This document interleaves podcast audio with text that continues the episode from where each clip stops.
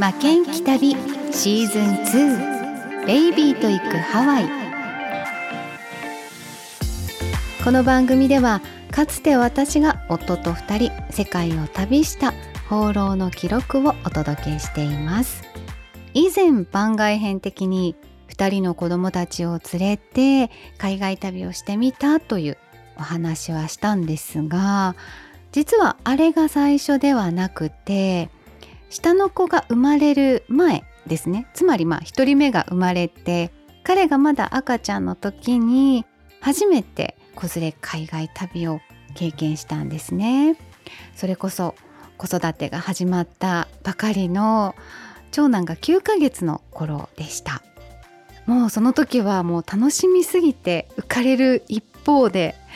本当にこんなにちっちゃいのをこう連れて歩いて大丈夫なのかなっていうこう不安もいっぱいっていう感じだったんですがただ行動する方がやっぱり早かったですね。向かったのがハワイです。もう行くと決めたらもうたくさん調べてでも途中はやっぱりやめようかって立ち止まったりしてまあそうなんですが案ずるより有無が安しであのきっとすごく大変なんだろうなって思っていたのもあったからかもしれないんですが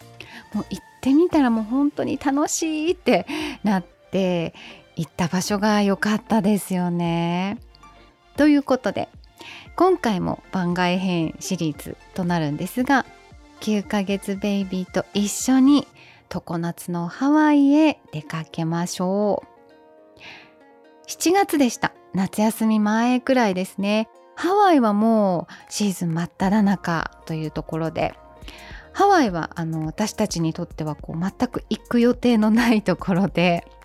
まあ、海のリゾートなので毎日、ね、沖縄の綺麗な海を見てるしなーって思ってたんですよね。でもまあ子連れで行くとなると日本語が通じたらね安心ですし、まあ、どうせのんびりするんだからやっぱり海いいよねってなってで行ってみたらもう本当に素晴らしい場所でした。沖縄と本当全然違った魅力があるんですね。どうせ同じだろうとか あの思って本当ごめんなさいぐらい違ってました。世界中の人に愛されてるのがよく分かりましたし私も大好きになりました。さて初めての子連れということであのメンバーに実家の母も助っ人として加わってもらっていったんですね。そう初回からでした。もう本当にありがたいですよ。あの大人3人で見るならこうなんとかなるんじゃないかっていうこう心強さがありますよね。ハワイは時差がありますので、まあ、19時間って言ったら結構大変ですよね。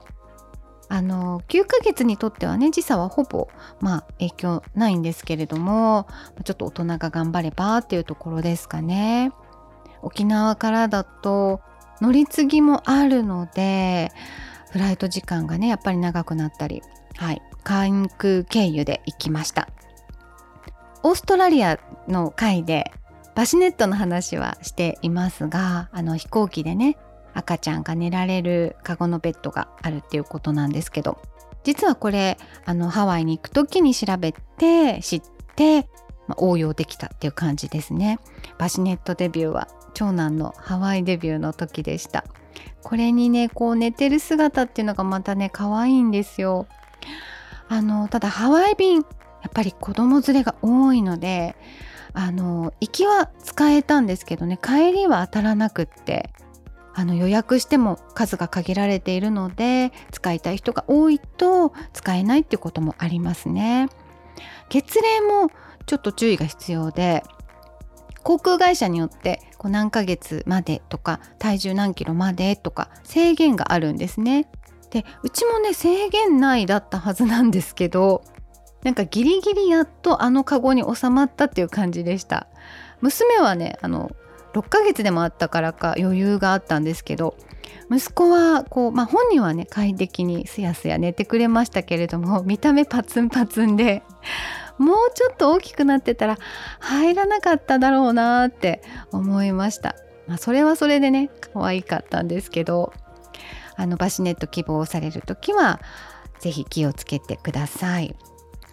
あと離乳食ミールみたいなものもこうランチボックスになってついてたんですけどいろいろ入っててそれも楽しかったですよ。アレルギー対応とかもねあるようなので相談してみるといいかもしれないですね。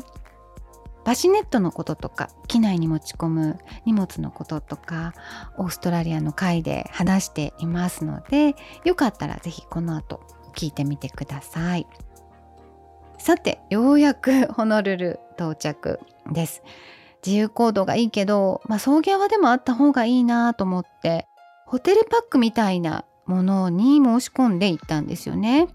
ただこれがあのダウンタウンに着いたらその旅行者の一室に集まってこう案内を聞くんですけれどもこれがちょっとね時間がねかかるんですよ。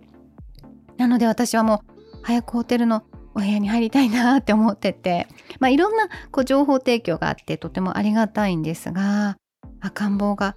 いつ泣くかもしれないとかおっぱいあげる時間なんだけどなとかこうだんだんテンパってきて。なので、まあ、制限があるよりは個人手配でこう自由に動ける方がいいかなと思いました。ホテルさえこうちゃんと押さえていればもうオールオッケーで楽しめるのがハワイなので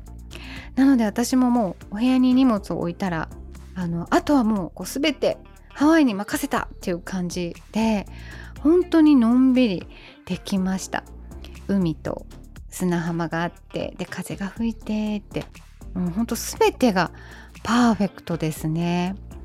あの私ベビーカーを持って行ったんですね。いつも使い慣れてるものがいいなと思って。で子供ってあの何でもね舐めたりするので あの手荷物で預けられるっていうのも調べていたのでなのでこう昼間はずっとベビーカーをしてお散歩しました。ABC マート行ってビーチ行って疲れたら部屋に戻ってっていう感じで。本当にねあのヤシの木並木をこう潮風に吹かれてっていうだけでもう本当言うことないですよね。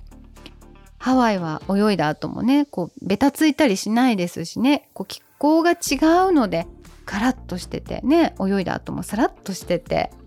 でみんなも水着のまま歩いてるじゃないですか。もうそういうオープンなところがもうなんかザ開国って感じでもうさすがハワイっていう感じですよね。ビーチのあるあの一帯って本当になんか歩いてる人がかっこいいというか観光客がかっこいいってハワイぐらいですよね。家族連れも多いので赤ちゃんを連れて歩いててもね安心ですし。あの9ヶ月の長男もあの泳ぎました。まあ泳いだというか夫が抱っこして海に入ったんですけど水はちょっとやっぱりあの嫌がってはいたんですけどね。まあでも泣いたりすることもなく、まあ、9ヶ月なりにハワイの風を感じていたかなって 思います。波がでもすごいですよね。こう大きい波がこうザブンザブンって。こう波の音がダイレクトに耳に届く感じはあれも良かったですね。ビーチ以外ではアラモアナモールとか、まあ、あの短いこう市内ツアーみたいなものにも参加しました。モールに行く時のあのトローリーバスいいですね。あれ気に入りました。こう風がこう吹き抜ける感じ。乗っててすごく気持ちよかったです。長男もこう揺れてあの眠っちゃうのでちょっと長めに乗ってても大丈夫っていう感じだしこう歩き疲れた時のね休憩にもなって移動もできてっていう感じであれたくさん乗りたかったです。市内ツアーはあの小さなバンでこう案内してもらったんですけど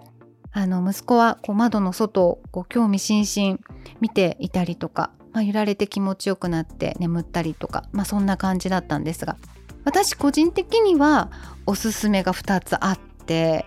1つはカメハメハだよ。あれちょっとなんか自慢になりますよね。見たよって。他のなんかヨーロッパで見る像とだいぶ違いません？ピッカピカなんですね。あとあのもうちょっと年配かと思ってたら大王若いんですね。まあって言ってもあの息子が寝ちゃったので私はバンの中からこうちょっと見ただけなんですけど夫と母がいっぱい写真を撮ってました。でもう一つはやっぱりあれですよ。この木何の木ですよね。モアナルアガーデンっていう、まあ、広くてすごく綺麗な公園にあるんですけど本当にもうこう見事にこう傘状にこう傘が開いたように枝が伸びてて抜群のスタイルを保ってました、ね、木に触ってみたいと思いますよね。すごくこう優しいパワーがあの辺こう漂っていましたねあの息子と夫は木の下にゴローンって横になってて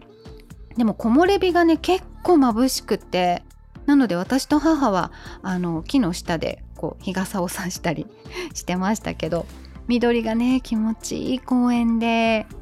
あそこはもう一回行ってみたいですね。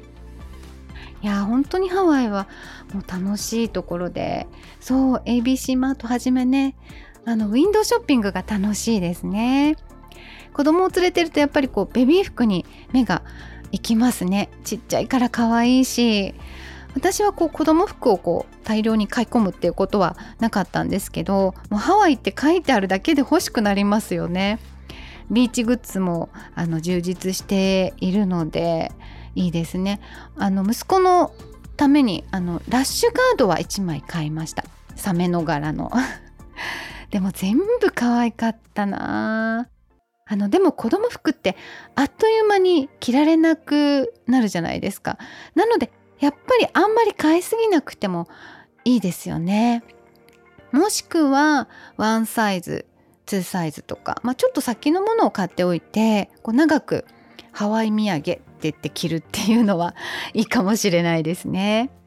はい。もうとにかくハワイは誰にでも優しい。もう特にこうベイビーを連れて観光客してるのがすごく楽しいっていうところでした最後にパスポートの話をしたいんですが赤ちゃんでも出入国にはパスポートはもちろん必要なんですよね。で私たちもずっとこう旅をしてきたっていうのがあったので子どもたちも生まれたらすぐパスポートを作ろうと決めていたんですね。で生まれてその日に撮った写真で作ることができたんですよラッキーにも。あのただ5年ものなので5歳の時にはなんか別人っていう感じはするんですけどでこの写真が意外と難しくてこう目を開けてる正面の写真じゃないといけないとか顔にねこうおくるみの布だったり手だったりこう入ってたらいけないとか、まあ、いろんな条件があるんですけどそれをクリアして初日の顔パスポートを作れたんですけどこれが非常に良くてですねなので是非よかったら皆さんもいかがでしょうかそして赤ちゃんとね一緒のね旅を是非楽しんでください。さあということで今日も番外編でお届けしましたが最後まで聞いてくださってありがとうございました。ご案内は高江須真紀子でした。制作はクリックボイス沖縄でした。